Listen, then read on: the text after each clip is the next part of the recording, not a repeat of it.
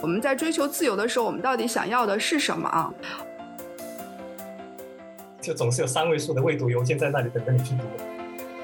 这个自由的一面呢，是让我们可以充分的按照自己想要的方向去走；但另外一面呢，是说你怎么约束自己。那现在呢，好像感觉啊，我是自己的老板，所以我除了呃我，好像也没有谁可以支配我了。如果没有人给我任务，我怎么可以相信我自己找得到我自己的价值，或者说我的成功？你是否或者我是否愿意为我自己负责？如果我愿意负责，我可能就可以拥有更大的自由。所以躺平呢，我觉得它也是一种生长。我们如何看待我们自己？我们这个系统如何看待我们自己？更多像个保姆，对吧？就我们做一个玩意儿，这玩意儿好多保姆，对吧？所以当我们在组织上能够做一点点创新的时候啊，就可能能够把这种活力释放出来。上来好，一二三，一起摸你，你摸耳朵，我摸脚，他摸腿，咱们最后还要想办法把这个画面给完整的拼起来。而不像这个 Scrum，不知道谁是老大。说实话，对吧？那那那几个人谁是呢？不知道，没有老大。其实这个还是把这个复杂性给留着了。太自由其实也不好，你会把所有的东西希望把这个结构都打破，这个会让这种复杂性你无法驾驭。我们现在具备条件去把一个组织的复杂度降低，从而去做更好的创新。是的，所以当大家有这种责任意识的时候，你能找到这种反馈，而这种反馈会反哺你去提升一些内在的动力。就是有一些东西，你把它清晰的界定，其实是有利于这个事情降低它的复杂度。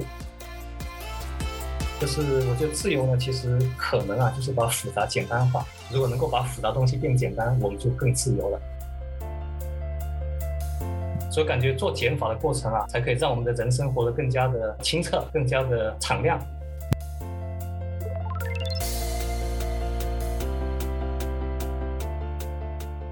大家好。欢迎光临思维发条，我是马飞飞，我是悟空啊。今天我们的这个思维发条的话，我们请来了一位神秘的且非常的有人气、受大家喜爱的朋友啊。让我们来有请这位朋友也做一下自我介绍。呃，大家好，我是韦丹。对，在若干年前呢，我在思维发条上这个发发过不少的文章。对，那个时候经常把自己的一些心得啊、体验啊、经验啊写在上面，所以对我来说还有一些。小小的感情在里面，所以很高兴再次光临思维发条，跟大家一起 happy 的聊天。欢迎。好，之前是文字交流，我们今天是有声音的交流了，对吧？对。呃，我知道伟丹这两年就是离开大厂，开始在做自由职业。伟丹这两年做做的怎么样？自由职业好不好玩？相当的好玩，嗯。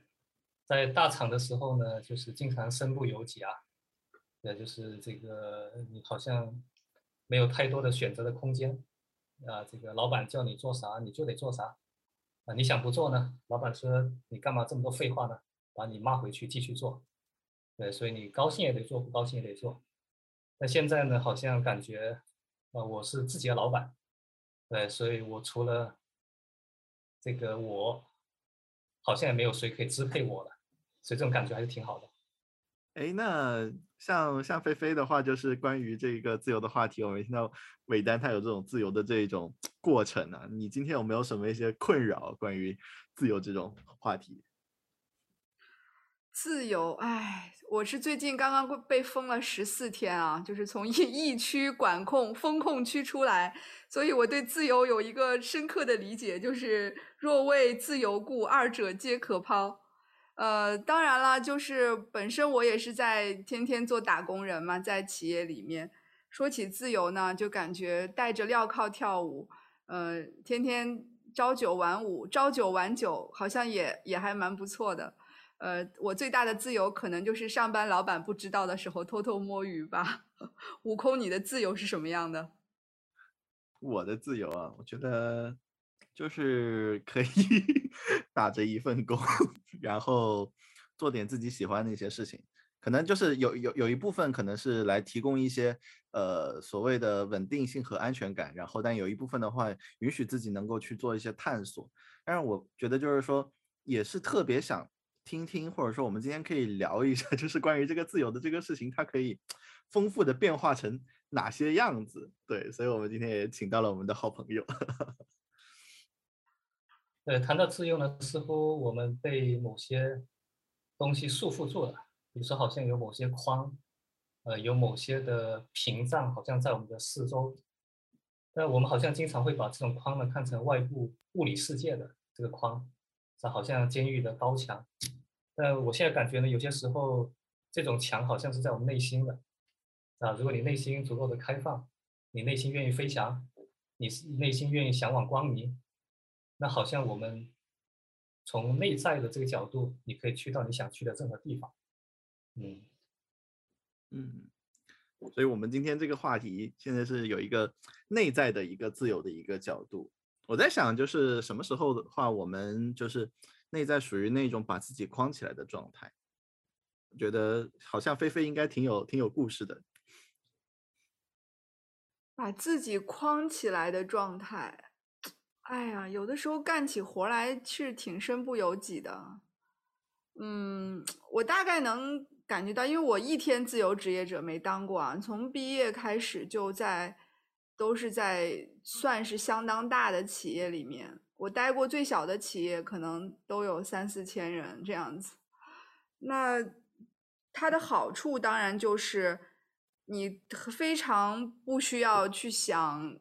一件事情的价值是什么啊？当然，我作为现在我身为一名敏捷教练啊，整天跟大家讲干活要看价值，我们做产品要关注呃这个商业价值、客户价值，以客户为中心。但是事实上，在企业里面，再怎么提价值，都应该不需要关注太多价值。就是这个，你不需要有太多的自由。在这个角度来看，是不需要太多自由。可能我们作为一些软件行业的。工程师，我们最大的自由就是怎么把方案做的符合我们的，我们内心对于一些专业上的一些专业技术的要求，可能是这个角度会有一些自由。但是我感觉今天要在伟丹面前提这个自由，好像就有点小巫见大巫的感觉。对你来说啊，呃，如果要扩展你刚才所说的这种部分的自由，你觉得关键是什么呢？我觉得，如果要扩展这部分的自由化，我感觉我现在被教练了。我想一想，我觉得这个自由，嗯，其实我其实我客观来讲，坦白来讲，我觉得我们在追求自由的时候，我们到底想要的是什么啊？我我我真正的反思是在于说，我们想要的是一种充分发挥创造力的状态。我觉得这个是我说实在话，我对自由的一个理解，就是当我们什么时候感觉到不自由呢？为什么我们觉得企业打工人好像就不如自由职业更自由呢？有可能是因为当一个很现实的目标摆在面前，你很难讨价还价的时候，你觉得你没有办法发挥自己的创造力了。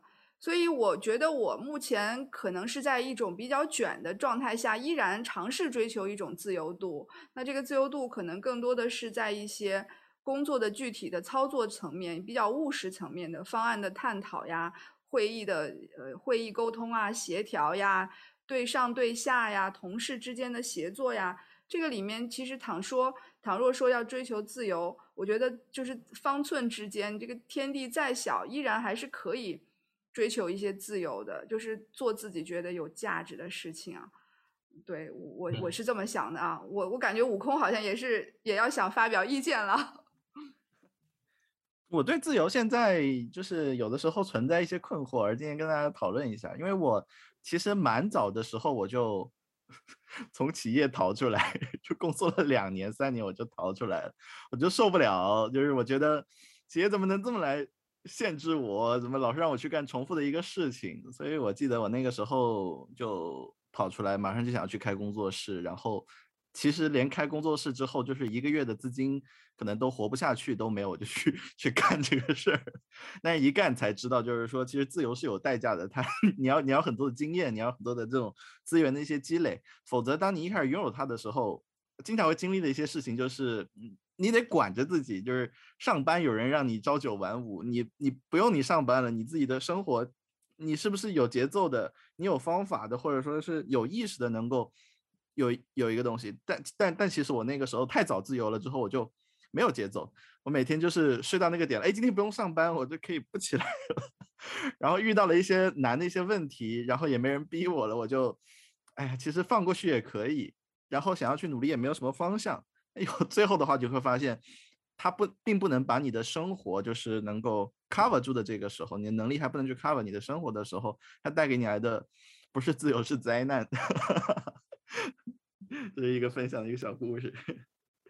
同感，也是有一些呃这个先决条件的，就跟你自己的这种。愿意在多大程度上去去去掌控你的人生，愿意在多大程度上去去自律，愿意在多多大程度上去管理好你自己的时间，好像挺有关系。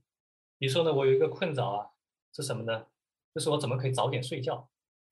呃，压的，你看，我我想十一点前睡觉这件事情呢，从我呃这个就就最最近几年也在学教练嘛，从我学教练开始就在提这个问题，每次就扣扣啊扣啊扣啊。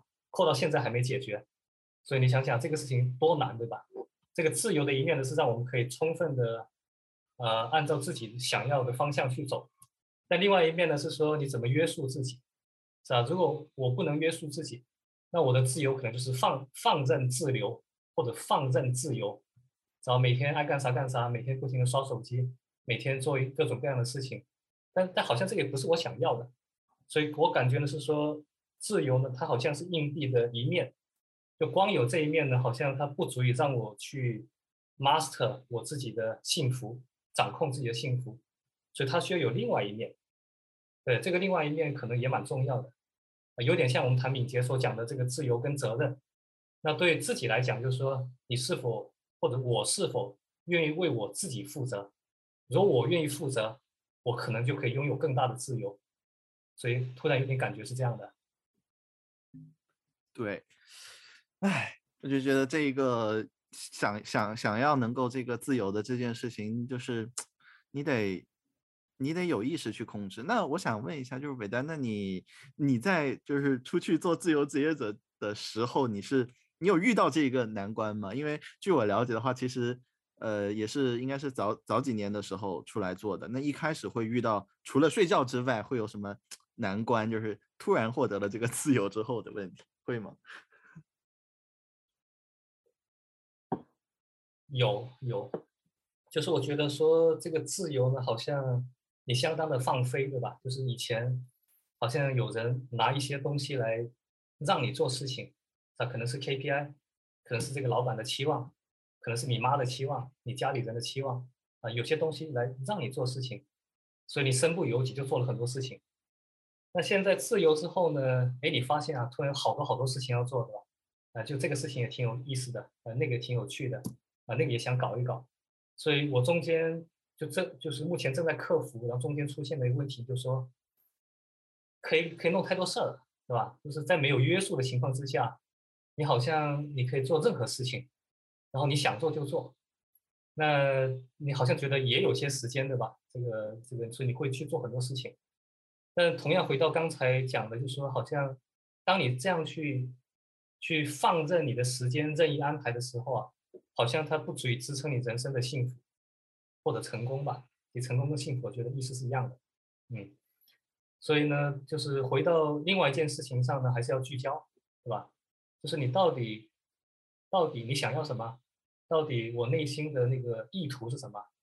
那到底做什么样的事情我真正有热情啊？所以其实。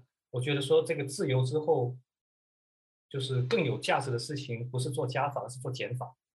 其实我现在就是不断做减法，就是就砍砍砍砍了很多事情，这些都别做，别做，别做，然后剩下一个事情，那发现这个事情还是很大的吧？因为边界你很难确定。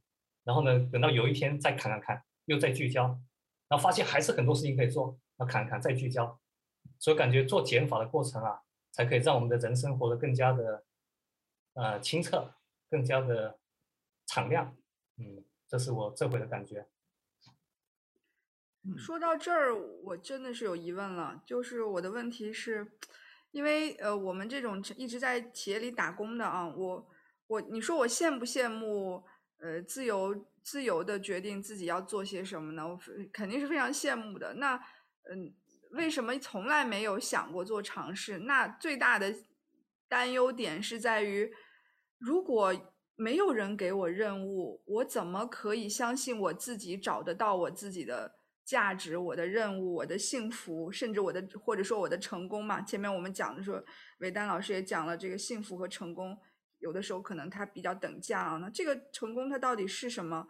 我我以前有一个想法是觉得，呃，我觉得我们的我们的自己作为人性来讲，我们是需要一定的就是松散的时刻，因为我比较相信这个松散放松的时刻，你会比较能够浮现出，因为。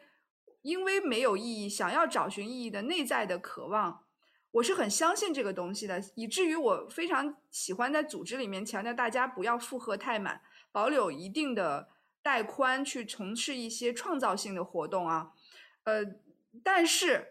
事实的真相是，如果我有一个十四天的假期，我可能最终是这十四天我就全部都浑浑噩噩度过。我在小的时候，每年过暑假、寒假，所有的假作业都是留到最后一天、最后几天拼命做完。我对我自己的这个人性一点信心都没有。呃，所以作作为尾单，作为你有一个真正的体验过程来看，你是说你已经想好了要做什么，然后某一天起。嗯，开始变成一个自由职业者，还是说其实你也探索过一段时间这块儿有没有什么经验之谈呢？呃，刚才菲菲说的这个，我其实也蛮有同感的，特别是其中“人性”那个词，我最近挺有感觉的。也是回头谈别的话题再聊啊。就说呢，好像当你很忙的时候啊，我在公司的时候也特别忙。王宇也知道我每天在公司都很忙，在在那个以前在以前公司的时候啊，这个邮箱里未读邮件。很少会低于三位数的，就总是有三位数的未读邮件在那里等着你去读。对，那那个时候呢，就特别渴望这种躺平啊。对，就比如说呢，有一次，我在某个场合里面啊，有一些这个华为的兄弟，然后问这些华为的兄弟说：“你到底要什么？”答案百分之八十以上都是躺平。呃，这个并不是开玩笑，而是他就真的想躺平，就就忙到一定程度你就想歇着了。那好像呢，这个人性它它也总是会平衡的，啊，那当我们很闲的时候啊，那你说你去躺躺了两个星期这可以啊，那如果躺两个月呢？如果躺这个两个季度呢？那可能就待不住了。那个时候你反而就要想，哎，我怎么让自己忙起来，呃，做点什么东西，对吧？要么是有兴趣的，要么是有意义的，要么是怎么样的，有有有价值的，所以你又反而会让自己忙起来。所以好像生活也会让我们在忙和闲这两者之间做平衡，对。所以当你没有自由的时候，你特别享受自由；当你太自由的时候啊，你可能也会，哎，是不是这个找找人来抽一下我，找人来鞭策一下我，这样我能够更好的前进。好像是这个样子啊。其实我还是有想要继续追问啊，因为我们自己在企业里面现在在打工啊，我们也在做。做一些导入一些管理手段、管理方法、敏捷模式进去，我们是希望说大家有带宽去做，就是不要变成每天很忙碌，变成一个躺平的状态啊。问题是说，我应该相信人性本质上就有的那种勃勃的生机，想要去创造、想要去变革的这些呃本性呢？还是说其实本性不可靠？大家还是不能太。松散，一旦松散了，就一定是一个闲的躺平玩的状态。我不知道伟丹在你，你既在企业里面做过一些管理啊，然后你现在又是自己出来，作为一个比较能够掌握自己的自由度的这么一个状态。从两这两者的体验来看，包括你的管理经验来看，你觉得我们该相信人性 人性中的这个？在自由状态下的创造力吗？还是说我们应该加强管理？这个有点像这个 S 理论跟 Y 理论啊。我我我其实我个人是非常相信前者为什么呢？因为人也是从大自然里面，然后这样生长出来的、冒出来的、进化出来的。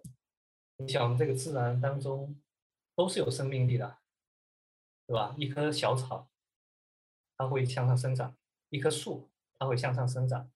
有时候呢，在特别艰难的这个这个恶劣的条件下，它也能够生长。所以我相信，我们总是在追求更好的东西。那那就是刚好说到躺平，我我想起，啊，前一阵跟谁在聊躺平这个事儿，就躺平就不好吗？那这个似乎是一种其他人角度的一种评判，吧？或者一种一种判断。那为什么躺平不好呢？躺平背后肯定有他想要的东西，比如说背后可能是愉悦，可能是轻松，可能是自如，啊，可能是享受，可能是掌控生活。所以躺平呢，我觉得它也是一种生长。所以我不能说看到一个人这个在躺平，我们就说这个人颓废，这个人呢不符合主流的价值判断。其实他内心可能有他想要的东西，他在往他的方向生长。呃，所以我们不能预期说每一个人都要往同一个地方生长，是吧？而是更希望说，呃，相信这个这个百花齐放，是吧？这个百花争鸣。然后呢，这个草啊，它总是往它想要长的方向长的。它可以往东南西北上下，它不能往地底下钻吗？也可以啊，它就是往下，它就就想去那个地心啊，所以它可以往地心生长，这不也挺好的吗？我感觉这样。我我刚才听到伟丹讲到这个，对躺平有一个新的，我我的理解是一个新的解读，就是有可能我们在企业的角度，我们觉得，哎呀，这个人今天八个小时，为什么只写了七点？五八个小时的代码，那他没有写满八个小时，他是不是在躺平？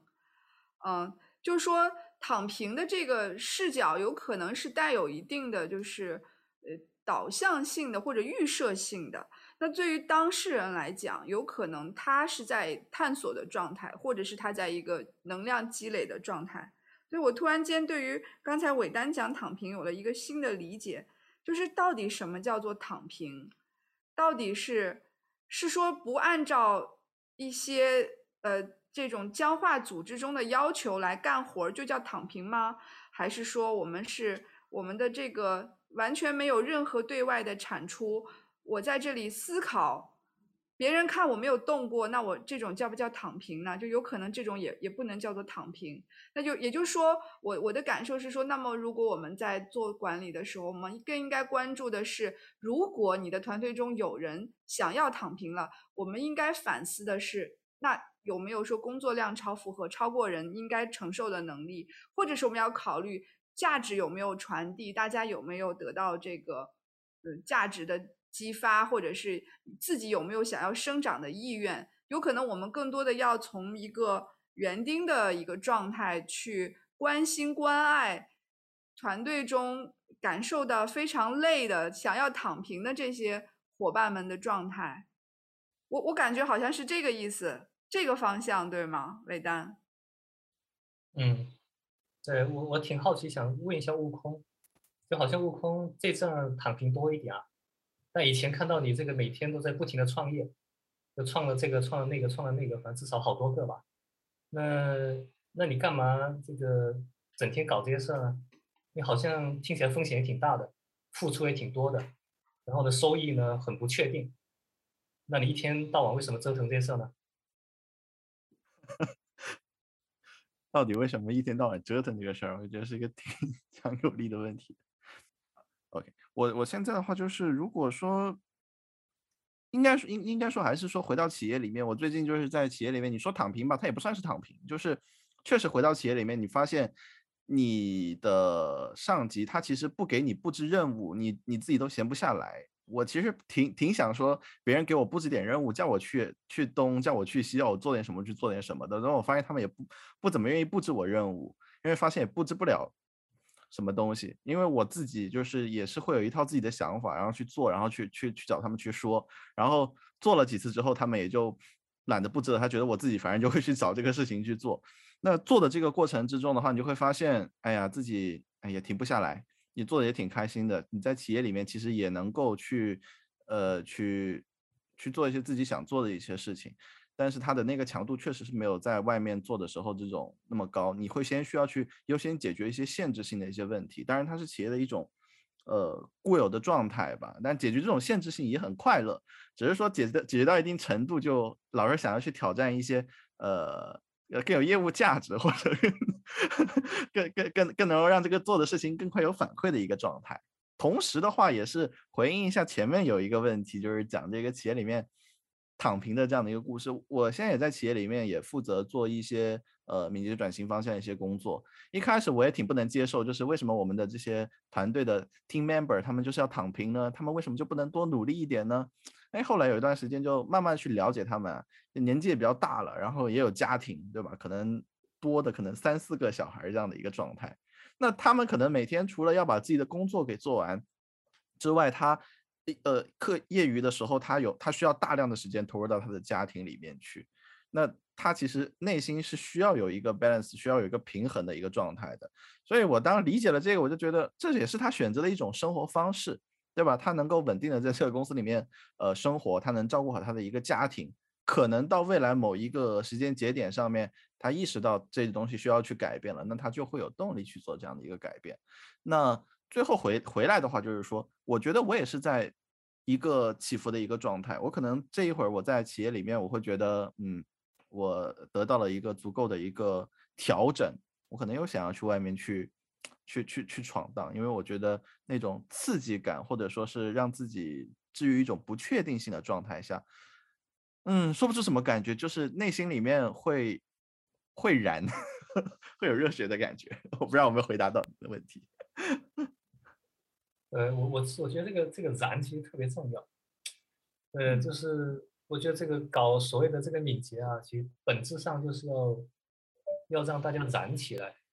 这个词呢，可以用一个更那个那个好理解词叫活力，就是要让这个组织有活力。所以本质上呢，我觉得这个敏捷是一个组织的创新，就是对组织的创新。但我们现在很多人在弄这个事的时候呢，就是就是视野有点狭窄，对吧？就只谈到这个一些这个非常具体的一些实践，对吧？但是它其实是一个组织创新。那如果你这个组织能够真的能够有创新，然后激发这当中每个人的活力，其实我们那些实践没啥用，或者说真正起作用不是那些东西。对，所以确实是有些东西是一些机制上的一些限制在那个地方。我为什么这么有感受？就最近在看一个案例，叫叫韩都衣舍，这个有没有听说过？对，在那个天猫上是一个这个流量特别高的一个服装的一个平台吧？对，哇塞，我听那案例，哇，那这个才叫敏捷啊！你平时谈那些东西跟他比，但人家不不懂敏捷是什么东西。他那套东西啊，有点像阿米巴经营，就是三人小组，他任何一个任何一个这个呃这个工作组都是三个人，对，都是三个人，对，这三个人非常的有活力，他们每天加班加点，人家也是上有老下下有小，加班加班是全部是出于自愿的，每个人都是在拼命的努力的干活，所以当我们在组织上能够做一点点创新的时候啊，就可能能够把这种活力释放出来，那反而是这种大多数的传统组织。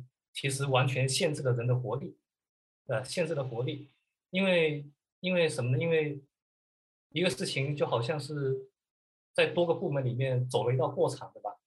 啊，然后走走这个 A B C D E F G，那任何一个人都不觉得他跟这件事情的成果有什么关系，我只是例行公事的完成了一个任务，是吧？那这个任务我可以多加点班，拿点加班费也行，啊，不加班回家。这个陪老婆孩子去去做别的事情也行，所以我只是一个例行公事去完成，但是我并不并不在心理上，我认为我真正拥有这件事情，我愿意付出我的时间，或者甚至付出我的生命，去像一个啊像一个妈妈看待一个孩子一样的，把你把你的东西看作是你的孩子，有这种感觉完全没有，更多像个保姆，对吧？就我们做一个玩意儿，这玩意儿好多保姆，对吧？？A 部门是 A 保姆，B 部门 B 保姆，C 部门 C 保姆，有十个保姆。那保姆呢，就是你你盯着我就干点活嘛，你不盯我就不干活嘛。我中间这个能偷懒就偷一下懒，能躺平就躺一下平，这是人性。所以其实这个是人性。就当我们的心态是一个保姆的时候，我们的人性就是能少干点少干点，只要不被人发现，除非有人拿个放大镜盯着我，我才能够仔细一点。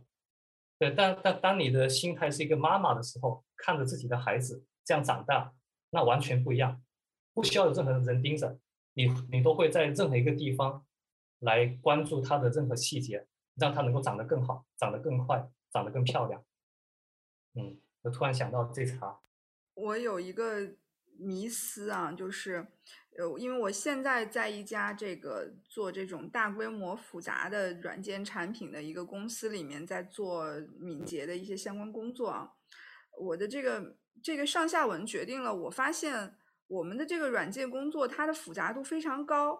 就是说，如果说这妈妈她喂孩喂孩子呢，她她一眼看过去，这孩子她就从头看到脚都能看见了。照顾起来应该还是还是可以观观测关注到全局进行照顾的。万一说这妈妈她是盲人摸象的状态啊，这妈妈没这孩子大，只能摸着耳朵，只能摸着脚。你说这种情况下，我不知道我这个比喻能不能传递出我的一个担忧啊？就是我的这个假设是，我们的自由度、我们的创造性来自于我们能够对一个。复杂度不能太高的事物有一个完整的一个了解认知，这样我会比较呃快速的去进行一些整体的思考。如果这个工作它是需要很多人一起协作，那么就必须要使用一些管理协作上的手段，做到信息的对齐拉通。对吧？比如说这事儿特复杂，就是咱们要说好了啊，三个人一个人摸一部分，这个大象那么大，咱们要商量好一二三一起摸，你你摸这个耳朵，我摸脚，他摸腿，咱们最后还要想办法把这个画面给完整的拼起来啊。这如果说这个事情是这么一个复杂度的话，那么我们当我们在这种情况下谈自由、谈创造力的时候，我们在谈的到底是什么？就是我突然间开始怀疑我的工作了。我们在 鼓，我们在鼓励，我们在希望大家去探寻，但是事实上，我们又我们的结构又是一个有有组织、有纪律、有规模化的这么一个，是不是它会不不不自洽呢？就是形式和方法论不融洽了。对我这个问题，同时问悟空，也问韦丹吧，因为韦丹，你们俩其实都是创业的创业的状态啊。呃，先问韦韦丹好了。对我，我感觉最后最后，呃，就是你自己的总结跟我的想法其实很相通。就其其实这个背后就是结构。对，其实我们我们我们如何在上面去跑，对吧？其实由这个结构决定的。那在上面跑的这个东西，在这个结构面前，可能显得非常的非常的单薄，非常的无力。对。那这个结构呢，好像但有一层是组织结构，对吧？组织结构，所以其实像刚才谈的一些例子啊，其实这个发力的部分在组织结构，我觉得它比文化还重要。那文化到底是啥呢？当你结构变了，文化就会变，对吧？那还有一层呢是技术结构，当你这个技术结构没有办法把它降低复杂性，降低这个所谓的复杂性解耦的时候，那你也你也会工作起来。很难自由，因为你被绑定在这个结构上面，自由不了。对，所以只有这个结构是可以分离的，是吧？然后这个结构呢，跟在这个结构上面工作的人和事是对应的，这个时候才会很自由。那另外一点呢，我又想到有个定律，不叫康威定律嘛？所以本质上来讲，那个那个后者的那个技术结构，其实它是由组织结构决定的，或者由沟通结构决定的。对，所以溯回溯回到这个前面。还是这个组织是如何 organize，对吧？organize 也是也是一个动词，如何组织的。所以我感觉其实这个本质上，组织创新可能才是就是真正能够让这些事情发生变化的最大的变量。嗯，悟空怎么看？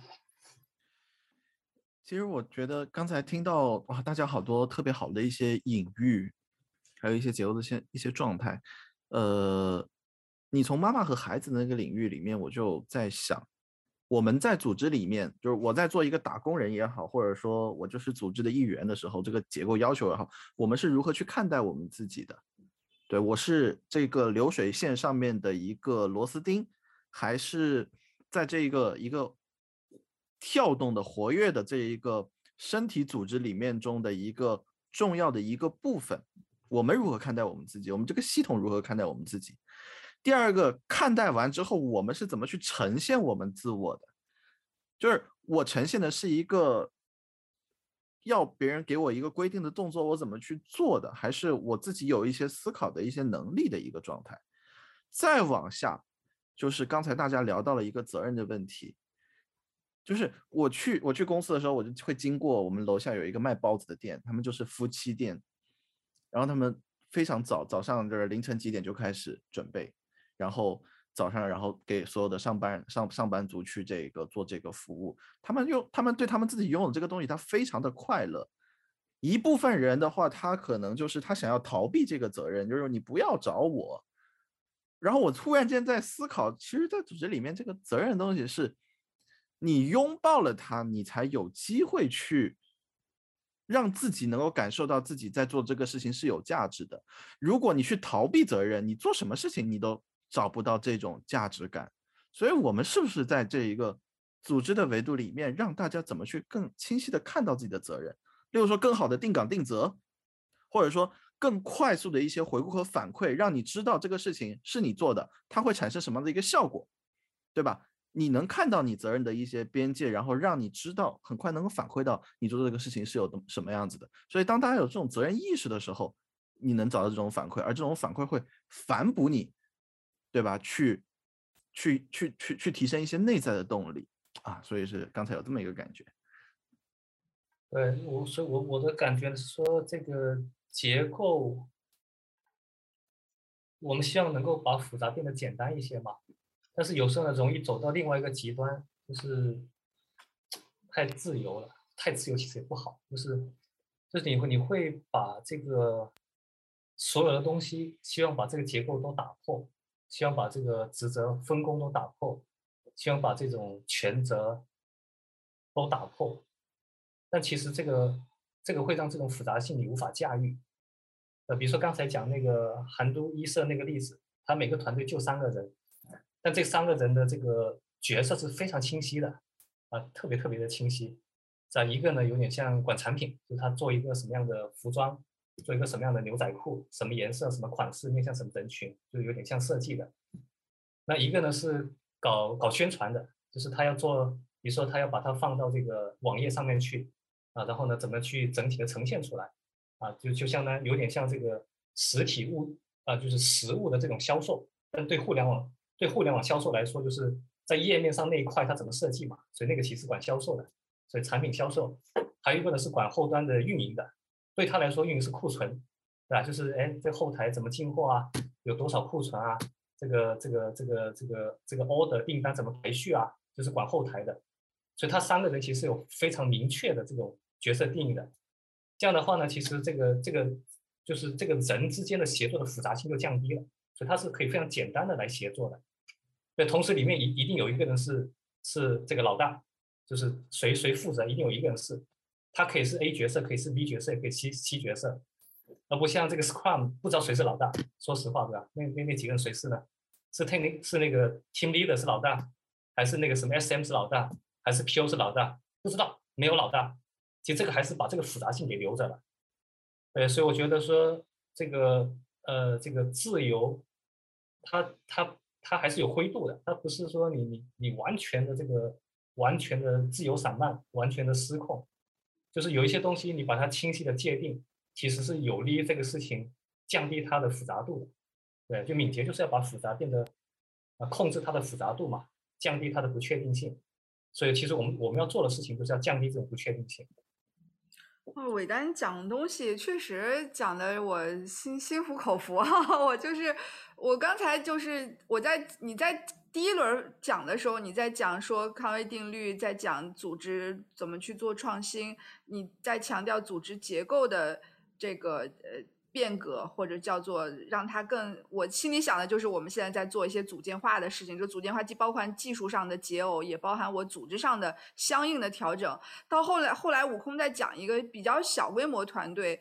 我们要怎么去寻找一些创新的可能性啊？到回过头来又在讲说这个韩都衣舍他们怎么去通过职责清晰去定义，然后创造给大家创造一些带宽，从事一些创新性的活动。我觉得整体上我们都在讨论的，让我看到的就是我们在一个。大规模的活动下，要追求的其实是一个小而美的一个东西。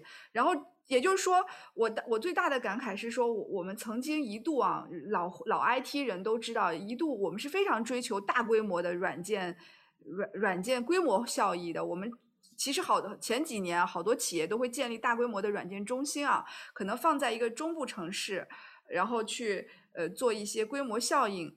我觉得曾经一度大家是很沉迷的，呃，但是现在看到的就是我们有更好的协作的技术，还有方法论的情况下，我们是我们现在具备条件去把一个组织的复杂度降低，从而去做更好的创新。呃，今天时间刚好也差不多了，我整体上的感受就是我还是收获很大的啊！我觉得没想到从一个自由的话题聊到了我们怎么在。尝试对我来讲，尝试在企业里创造一些自由的可能性，让大家去更好的从事创新，获得呃成功还有幸福感。好，然后那个看看悟空有没有什么最后要送给大家的，还有伟丹有没有什么要送给大家的？先从悟空开始吧。其实我今天本来还有一个愿望，就是在想，那菲菲她到底什么时候 跑出来，就是从事一下这个自由职业，体验体验，对吧？但是。但但我们也讲到了一些更有趣的一些话题，是吧？就是在组织里面，我们老是想着说自由这好那好的，然后可能有时候会忽略了这个限制。所以今天我感觉特别像看到了一幅这个太极八卦图，对吧？我们有这一个一面，我们要创造这一个边界，让大家在低复杂度的一个情况之下，高效率的去做这样的一些事情。另外一面，等大家这个事情你做的也上手了，对吧？嗯，重重复复，也就是这些事情，你有了一定的安全感，可以给大家留出来一些空间，然后有一些小而美的东西，可以有一定的这个复杂度，让大家能够去，呃，有更多的一个思考。不然的话，就是你这个弹尽粮绝，或者说这一个衣食温饱还不足的时候，就跟你说要创新，你要独立，你要自驱，是吧？他就反过来了。所以我感觉这个组织发展它是有这一个阶段，团队有时也是有这样的一个阶段的。对这个太极的感觉，我觉得特别好。然后也，哎呀，菲菲什么时候就是这个太极到什么阶段？也听听听听听听，美丹是怎么来想这个事情的？呃，今天这个四十分钟时间，感觉也挺丰富的，就聊了很多很多的方面。对啊，这个自由啊，然后这个到了工作啊、敏捷啊、规模化、技术架构啊，好多好多创业啊等等方面。哦，最后呢，还有一个就是刚才想到的。今天的这个收获，就是我觉得自由呢，其实可能啊，就是把复杂简单化。嗯，如果能够把复杂东西变简单，我们就更自由了。刚才谈的很多是工作场景下的话题啊，我觉得对我们自己也是一样的。我怎么样才能快乐呢？就是活得更简单、更纯粹，那那就很自由啊。如果我我我我总是把自己搞成一团毛线的吧，就是怎么搞也搞不清楚，我就不自由、不快乐。所以我最后的结语就是，好像把复杂问题、把复杂状况简单化，我们就会拥有更多的自由。呃，最后的话也是，也希望大家就是说，如果对我们的节目感兴趣的话，也可以订阅我们的这样的一个节目。也谢谢大家，就是大家的这个收听。那我们就跟大家说再见吧，拜拜，拜拜，感谢收听，感谢，下次一定要再来哦。